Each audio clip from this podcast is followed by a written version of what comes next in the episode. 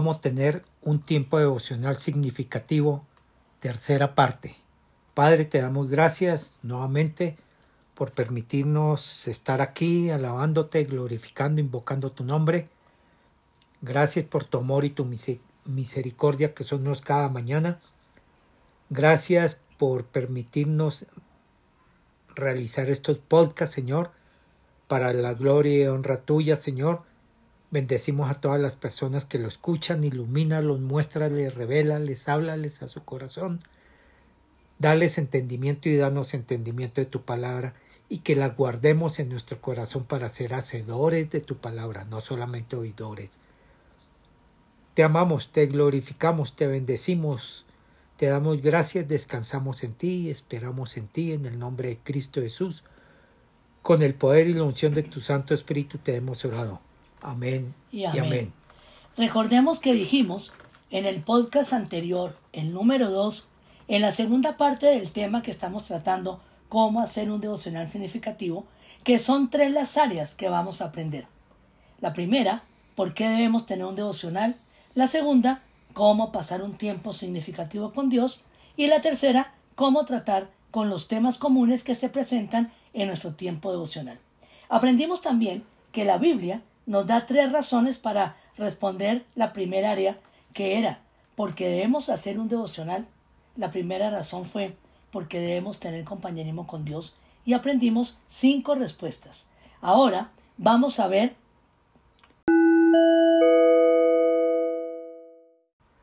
La segunda razón que nos da la Biblia de esta primera área del por qué debemos hacer un devocional y es porque es un privilegio que tenemos como cristianos. El devocional diario es un privilegio que se nos dio de tener una entrevista personal y a solas con el Creador. El devocional nos da cuatro grandes privilegios. El primer privilegio es que recibimos dirección de parte de Dios. Esa fue la actitud de David durante su vida. Salmo 73, 24, pastor. Me guías con tu consejo y más tarde me acogerás en gloria. Pero leamos también, pastor, Salmo 143, 10, por favor. Enséñame a hacer tu voluntad, porque tú eres mi Dios, que tu buen espíritu me guíe por un terreno sin obstáculos. El tiempo devocional es una gran oportunidad para recibir consejo de parte de Dios. El segundo privilegio es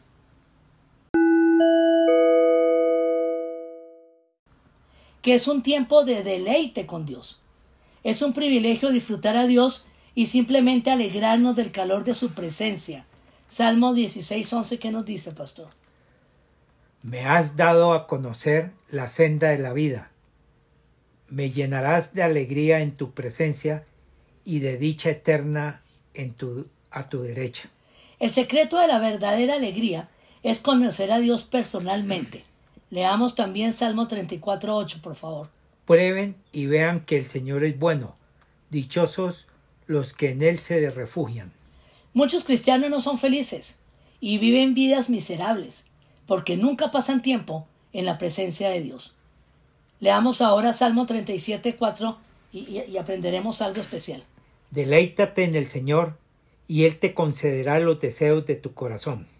Con este versículo queremos hacer una aclaración para que tanto ustedes como nosotros no sigamos regalando en los cumpleaños de nuestros seres queridos y amigos mentiras. El versículo es claro.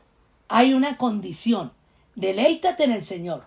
Si la persona no se deleita en Él, en su palabra, en buscarlo día a día y tener una relación íntima de amor con Él y vivirla, pues no va a recibir los deseos del corazón. La pregunta es,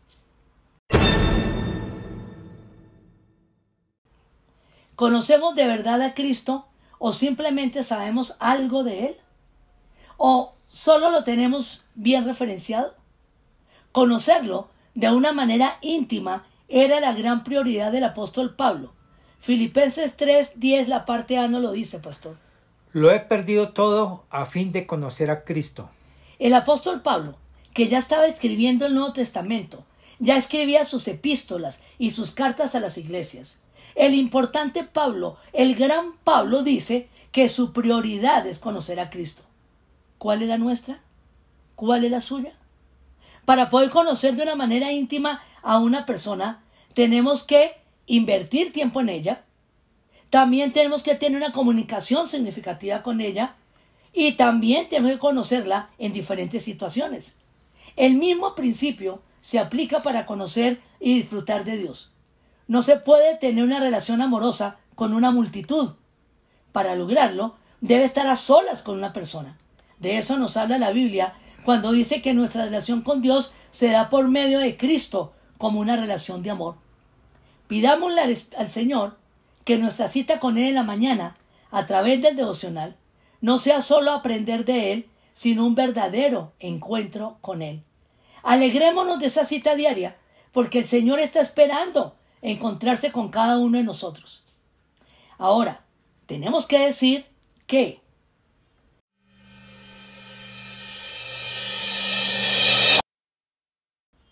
muchas veces estamos tan ocupados trabajando para Dios que no trabajamos con Él.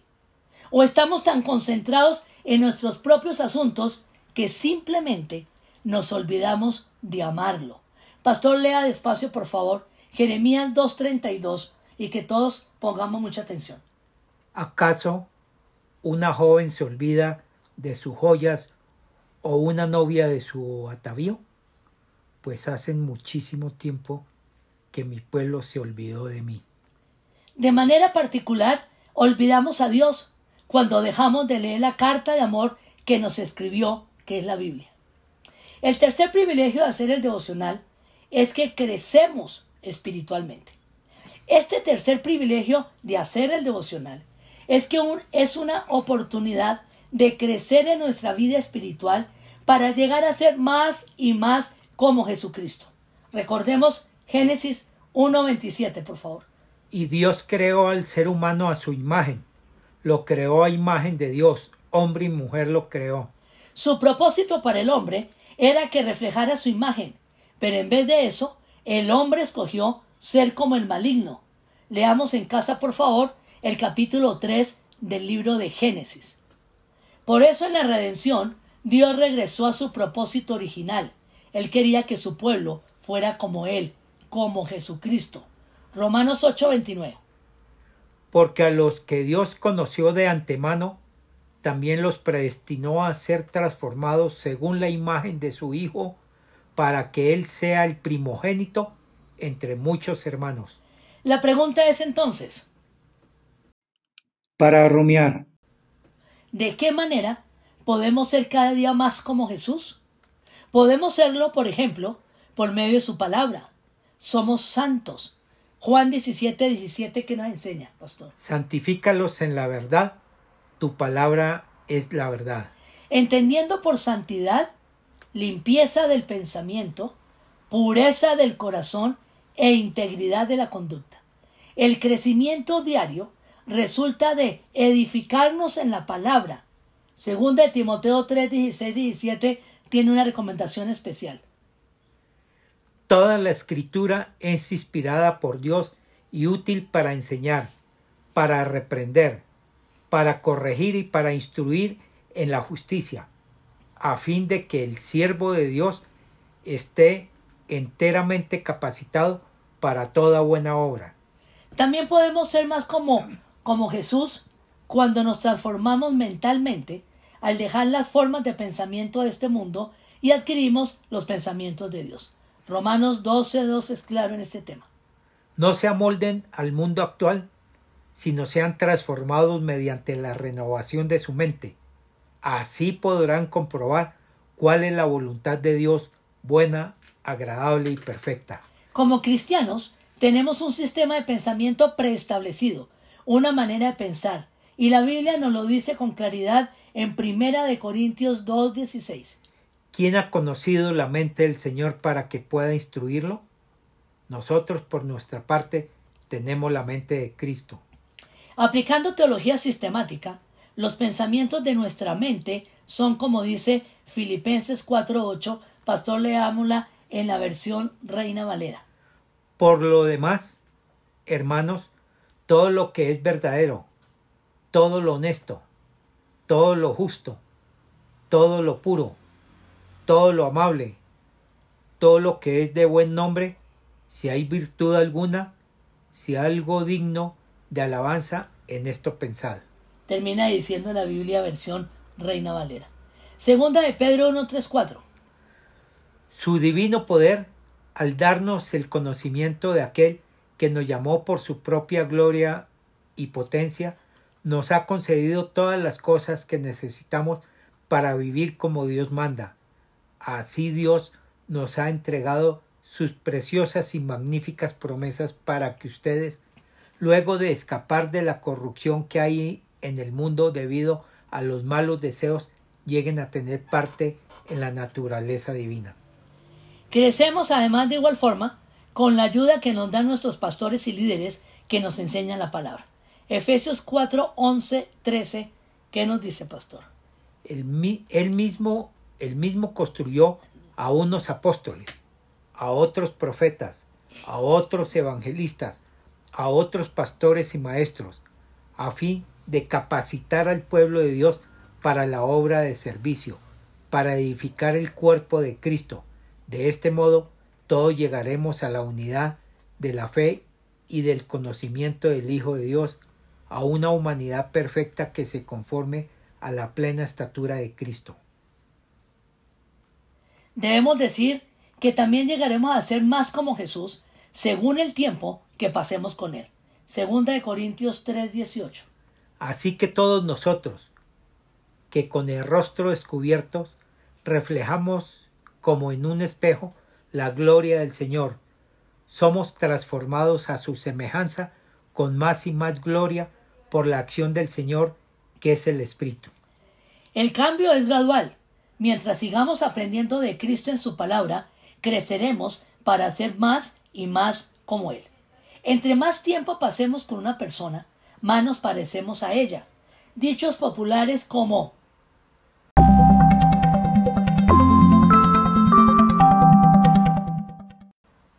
El que anda en la miel algo se le pega, pero el uso que se le da es para lo malo, pero también se puede aplicar a lo bueno. Si ando con Jesús, se me pega su imagen. Otro dicho es, dime con quién andas y te diré quién eres. Si ando con Jesús, sabrán quién soy, un hijo de él. Les preguntamos. Para rumiar. ¿Ustedes han visto a una pareja felizmente casada por 50 años? Les gustan las mismas cosas, comen lo mismo y a veces tienen la misma opinión.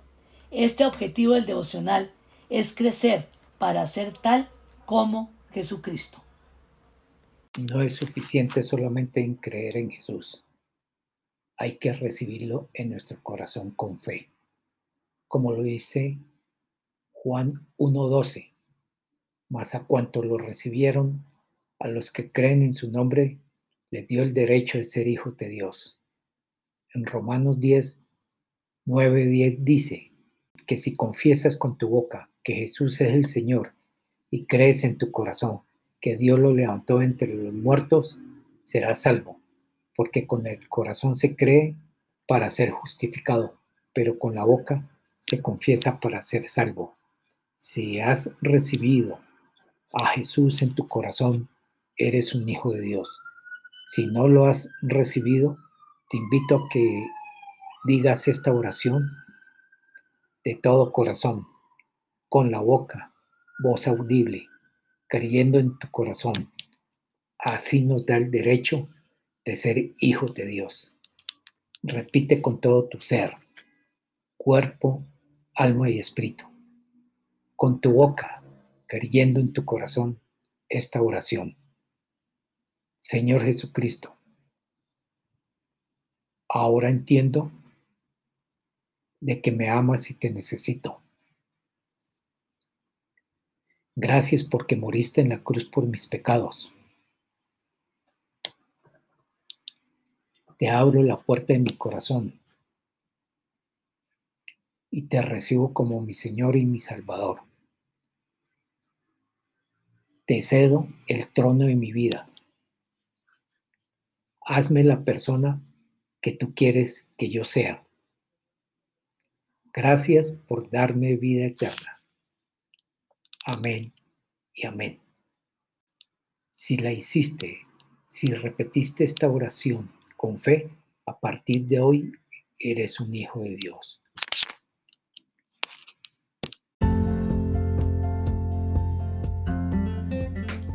Gracias Padre Celestial por esta enseñanza. Gracias Señor porque hoy entendemos que tú quieres tener una relación de amor con nosotros.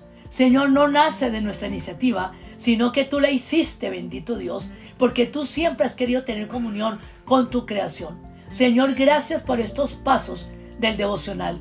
Gracias porque nos enseñas poco a poco, lentamente, cómo podemos tener una relación de amor diaria, íntima, personal, que seas nuestro Dios, bendito Dios. Que cada uno pueda decir como el apóstol, tú eres mi Dios, Señor. Gracias por permitirnos conocerte, entenderte, saber lo que había en tu corazón para que se haga tu voluntad. Una, una vez más, Señor, te doy gracias por este aprendizaje que estamos haciendo de cómo tener un tiempo significativo durante el devocional. Yo te alabo y te bendigo en el nombre de Jesús. Amén, y amén.